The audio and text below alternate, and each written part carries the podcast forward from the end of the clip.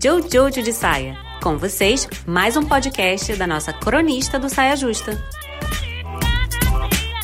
Então, o que acontece é o seguinte: a gente nasce e aí a gente chega num mundo que ele já tá pronto. Já tá tudo definido, as regras estão definidas, as exigências estão definidas, tá tudo definido. E aí você cai nesse mundo. Então você entende, você desde que nasce, você entende que o mundo é daquela maneira, porque ele de fato é daquela maneira. E aí dependendo do lugar do mundo em que você nasce, da família que você nasce, do, da época que você nasce, por exemplo, eu nasci em 91. Eu já cheguei no mundo com uma carga de exigências de quem nasce em 91, entendeu? E aí o que a gente tem para fazer é perceber que essas exigências não são nossas, elas são do mundo. Não é, não é que eu nasci e entendi que a, a, coisa que eu tenho que fazer na vida é casar e ter filho. Eu não, nasci com esse gen, entendeu? Não, não, vem comigo isso. E aí, quando você percebe que as exigências que você acha que são suas não são suas, você já pode, já tá pronto, você já ganhou a primeira coisa que precisa para você romper com essas exigências. E aí, para fazer isso, você precisa de duas coisas. Primeiro, você precisa notar que essas exigências não são suas. E depois de notar, você tem que ter uma coragem descomunal para conseguir romper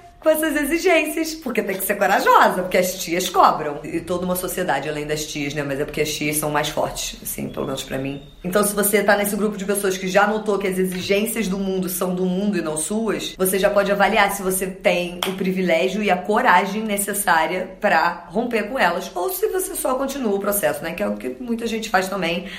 Escolhas